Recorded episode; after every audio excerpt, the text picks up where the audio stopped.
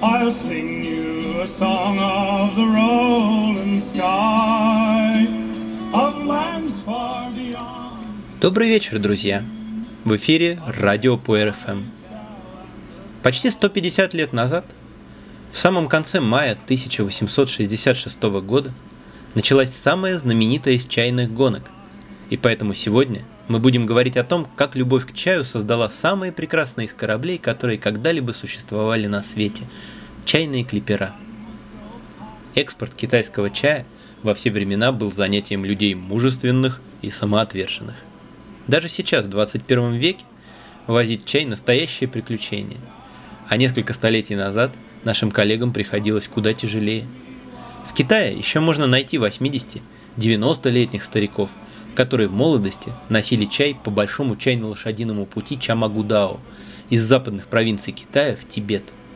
Никаких автомобилей, никаких вьючных животных, сотни километров пешком по горным тропам под открытым небом.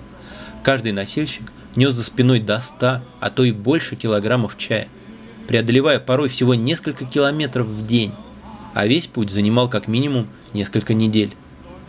Не менее удивительны и русские чайные караваны XIX века, шедшие по много месяцев через всю Россию, от Кяхты, таможенного городка на границе с Китаем, до Нижегородской Макаревской ярмарки. Когда торговля китайским чаем в России достигла расцвета, они перевозили ежегодно более миллиона килограммов чая. Кстати, с того времени объем продаж чая в нашей стране не вырос, хотя население увеличилось более чем вдвое – Часть этого чая заканчивала свой путь в странах Европы, и русский чай ценился там высоко, поскольку качество чая, доставленного по суху, оказывалось гораздо выше, чем при морских перевозках, когда чай страдал от сырости и соли. Именно поэтому и сейчас в ассортименте крупных чайных компаний можно встретить марку «Русский караван». Но большая часть чая, конечно же, добиралась до Европы морским путем – и, разумеется, европейские любители чая были заинтересованы в том, чтобы свежий чай попадал к ним как можно скорее. Но пока монополия на торговлю чаем принадлежала британской Ост-Индской компании, морская дорога через полмира занимала 6-8 месяцев, а то и год. А с появлением конкуренции в середине 19 века скорости наконец стали расти. И вот тогда британцы обратили внимание на быстроходные американские клипера, втрое-вчетверо превосходившие в скорости большинство обычных парусников – лондонская «Таймс» писала «Мы должны победить своего могучего соперника. Мы должны их молодости, изобретательности, рвению противопоставить наш многолетний опыт, нашу неутомимость и нашу несгибаемую волю. Это противостояние сына и отца. Жестокая необходимость торопит нас. Мы не имеем права проиграть. И это чувство должно руководить нашими предпринимателями и судостроителями. Вот как относились к делу в то время. И вскоре между Англией и США началось небывалое соперничество в судостроении, хотя оно не было полностью честным.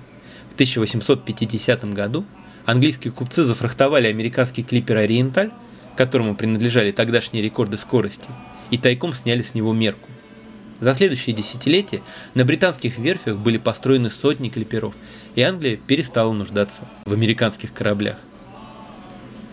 Чем же клипера, стригущие верхушки волн, отличались от обычных грузовых парусников? Стремительным узким корпусом с острым носом. Соотношение длины к ширине у клипера 6 к 1 и более, против обычных 3-4 к 1. Невероятной высотой мачт, почти равной длине корпуса и огромной площадью парусов. Помимо 5-6 уровней прямых парусов, клипер нес множество стакселей между всеми мачтами и лисели на дополнительных выносных реях, выдвигавшихся на 10 метров в стороны от бортов.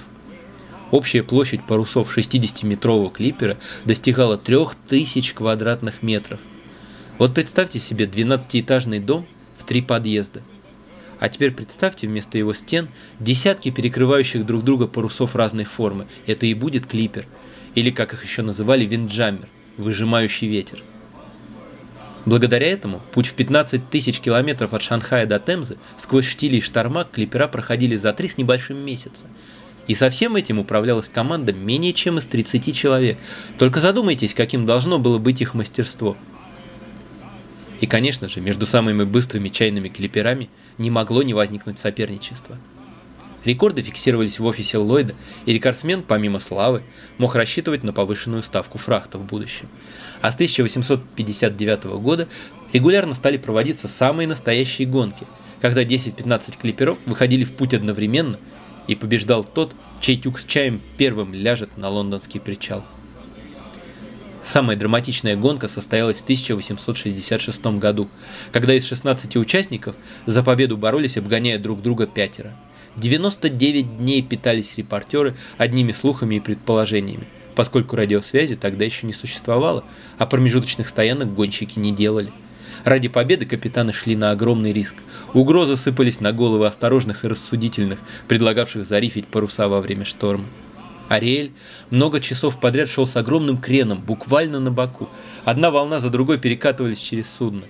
Однако вместо того, чтобы убрать хотя бы один парус или потравить шкоты, капитан Джон Кей приказал заделать наглухо люки и всякие иные отверстия и щели и идти вперед. Люди натягивали на себя клеенчатые робы, связывались шкертами по нескольку человек, и ни один не покинул своего места. И Ариэль первым достиг дока, но из-за низкого уровня воды не смог причалить. Первым ошвартовался отставший на 20 минут Тайпин, имевший более низкую осадку. Но капитаны команды Тайпина посчитали несправедливым принять приз и разделили его с Ариэлем. На следующий год Ариэль вновь стал вторым, и тогда его капитан поклялся выиграть чайную гонку, чего бы это ему не стоило. И через год ему это действительно удалось. А еще через три года море взяло свою плату. Вышедший из Лондона Ариэль бесследно исчез но, пожалуй, самым известным, самым любимым и единственным дожившим до наших дней стал клипер, не выигравший ни одной большой чайной гонки. К рождению Кати Сарк они уже закончились. Эпоха гончих псов океана длилась недолго. Их стали вытеснять предсказуемые, не зависящие от погодных условий и не требующие от команды подвигов пароходы.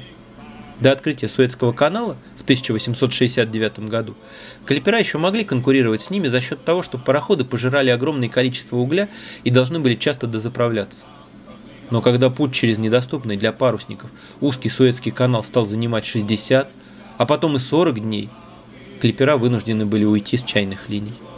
А окончательно их добило то, что чай стал массовым напитком, цены на него упали, и цена фрахта уже не оправдывала содержание клипера. И все-таки оставались люди, не желавшие сдаться и променять парус на дымящую трубу. Из их числа был и потомственный судовладелец Джон Уиллис, прозванный Большой Белой Шляпой за пристрастие к высоким белым цилиндрам. Он понимал толк в кораблях-гонщиках, много лет сам ходил капитаном на своих клиперах и всей душой ненавидел коптящие небо паровые суда с их шумными машинами и толпой грязных кочегаров. Уиллис лелеял мечту, что его будущий клипер станет лучшим среди всех – и он принялся диктовать молодому и талантливому конструктору Геркулесу Линтону свои условия. К ужасу судостроителей упрямый заказчик потребовал взять за образец обводов нового клипера корпус его старого Твида. Твид был довольно необычным судном, он не отличался изяществом и имел довольно массивную корму, но шел при этом на удивление легко. Поразмыслив, Линтон решил выполнить странный заказ, и это сыграло решающую роль в судьбе Катти Сарк. Тяжелая корма оказалась хорошей защитой от губительных для клиперов попутных штормов, а в шторм Кати Сарк попадала часто. Необычное название – «Короткая рубашка» корабль получил из-за того, что Уиллису очень нравился образ молодой ведьмы из баллады Бернса, догоняющей возлюбленного в развивающейся короткой рубашке. Но моряки – люди суеверные, и назвать судно именем ведьмы значило бы навлечь беду. Вот и пришлось ограничиться намеком. Для создания настоящего шедевра оговоренной контрактом суммы оказалось недостаточно. И тогда Линтон вложил в свое творение все, что имел, не скупясь на лучшие материалы. В конце концов его фирма обанкротилась, так и не сумев вооружить прекрасно сработанный корпус. И достраивали Катисарк уже другие мастера. 23 ноября 1869 года она вышла в свое первое плавание. Первые несколько рейсов разочаровали Уиллиса. Результаты Катисарк были далеки от рекордных. Каждый раз она проигрывала одну-две недели фермопилом, лучшему клиперу тех лет. И самое досадное, что все могло бы быть иначе, если бы она не попадала так часто в шторма, которых благополучно избегали фермопилы. Капитаном фермопил был Кэмпбелл, опытный, талантливый и к тому же весьма удачливый мореход. Но Моуди, первый капитан Кати Сарк, не уступал ему в мужестве и решительности. В 1872 году они наконец получили возможность выяснить отношения в очном споре, выйдя из Шанхая одновременно. Состязание проходило с переменным успехом, пока с выходом в Индийский океан Кати Сарк не постигла несчастье. Во время шторма мощный удар волны вывернул деревянный руль из крючьев. И вместо того, чтобы лечь в дрейф до окончания шторма и дождавшись буксира идти на ремонт, Моуди решил собрать новый руль из подручных материалов прямо во время шторма. Восемь дней, пока не утихла буря, он удерживал беспомощный корабль по ветру. А самым сложным было изготовить новые железные крючья для крепления руля. Но один из принятых на борт Шанхая пассажиров, Генри Гендерсон, оказался кузнецом, и он выковал крючья прямо на захлестываемой волнами палубе. Ни до, ни после него никто не предпринимал ничего подобного. По окончании шторма огромное отставание от Фермопил стало стремительно сокращаться. Придя первым, Кэмпбелл принял победу как должное, но когда он увидел, в каком состоянии достигла Лондона Кати Сарк, отстав при этом всего на 7 дней, то был потрясен. Для Моуди же происшедшего оказалось более чем достаточно. Он оставил Кати Сарк и вообще парусные суда и ушел на пароходы. В дальнейшем Кати Сарк продолжала фатально не вести с погодой. В ноябре 1877 ураганные шквалы принудили клипер укрыться в убежище на рейде возле маяка Даунс – где уже скопилось около двух десятков судов, которые едва удерживались на якорях. К ночи рейд был полон дрейфующих кораблей. Они наваливались в темноте один на другой, ломая друг друга. Спасатели, отбуксировавшие клипер в Темзу, потребовали за это немалую сумму. Несколько судовладельцев тоже стали требовать возмещения убытков, утверждая, что Кати Сарк сталкивалась с их судами, но доказать это не смогли. А много лет спустя корабельный плотник одного из этих судов признался, что нашел в ту ночь на палубе табличку с названием Кати Сарк, оставшуюся после столкновения, и выкинул ее за борт, чтобы не усугублять ситуацию, в которой оказался великолепный клипер. Не везло Кати Сарк и с капитанами. Трудно стало найти хорошего капитана, который согласился бы на тяжелый и рискованный труд на клипере. И на мостике Кати Сарк сменили друг друга осторожный Типтофт, безвольный Уоллес и бесчестный пройдоха Брук, почти разоривший корабль. Цены на перевозки падали, все труднее было получить рентабельный груз. Кате Сарк приходилось возить шелк, сахар, керосин и самый унизительный для клиперов груз – уголь для пароходов. Большая белая шляпа все больше падал духом, но вновь и вновь упрямо посылал Кате Сарк за чаем. В Шанхайской гавани весь чай разбирали пароходы, и приходилось подниматься за ним по реке до Уханя, теряя драгоценное время и тратя деньги на оплату буксира. Все меньше средств мог выделить Уиллис на содержание клипера, и экипаж сокращался, а корабль ветшал. Дела пошли на лад при капитане Муре, который потратил немало собственных денег на то, чтобы привести Кати Сарк в порядок. В начале 1880-х она стала возить шерсть из Австралии вокруг мыса Горн через Атлантический океан. И вот здесь ей не было равных скорости. 70, 69, 67 дней – никто не мог даже приблизиться к этим цифрам. И при этом половину ее команды составляли практиканты, мальчишки, которым было по 12-13 лет. И ни один из них не сбежал на берег в Австралии, что было в ту пору обычным делом. К концу века эти мальчишки станут элитой английского флота, а имя Кати Сарк в послужном списке станет наилучшей рекомендацией из всех возможных. Кати Сарк, наконец, обрела заслуженную славу, и следующие 10 лет под руководством превосходного капитана Вуджета были для нее исключительно удачными. Парусники покидали просторы океанов, а Кати Сарк продолжала восхищать скоростью и красотой. Однажды часть ее маршрута совпала с маршрутом Британики, самого быстрого пассажирского парохода Англии на тот момент. Пассажиры Британики с нетерпением ждали состязания между лучшей паровой машиной и лучшими парусами своего времени – и наверняка каждый из них болел за соперника. Вначале пароход оставил клипер далеко позади, но стоило Кати Сарк поймать ветер, как расстояние между ними стало таять. Ошеломленный помощник, дежуривший за штурвалом идущий на всех парах Британики, позвал капитана. «Посмотрите, сэр, происходит нечто невероятное. Нас обгоняет парусник». Капитан же невозмутимо пожал плечами. «Так и должно быть. Это же Кати Сарк» и поднялся на мостик, чтобы поприветствовать проходящий мимо клипер, которому пассажиры устроили настоящую овацию. Но и это время прошло. В 1895 году Катти Сарк вместе со своим вечным соперником Фермопилами была продана в Лиссабон. Новые хозяева переименовали ее в Феррейру, и под этим именем она совершила еще немало трансатлантических рейсов. Ходила в Рио-де-Жанейро, к побережью Западной Африки, к островам Зеленого мыса. Время от времени бывала и на родине, посещая Ливерпуль, Кардив, Лондон. В 1916 году у берегов Южной Америки шторм лишил Феррейру мачты. Восстанавливать сложную систему парусов португальским хозяевам было не по карману, да и незачем. И клипер перевооружили в Баркентину. Тем временем фермопилы окончательно вышли из строя, но уважение португальских моряков к великому паруснику было столь велико, что они не отдали его на слом, а похоронили в открытом море. Скорее всего, такая участь ждала и Феррейру, если бы не капитан Уилфред Доумен, живший вблизи Фалмута и заметивший ее, когда она пришла в этот порт. Узнать гордый клипер в одрехлевшем и перестроенном судне было не так-то легко, но ни чужой флаг, ни укороченные мачты не могли ввести Доумена в заблуждение.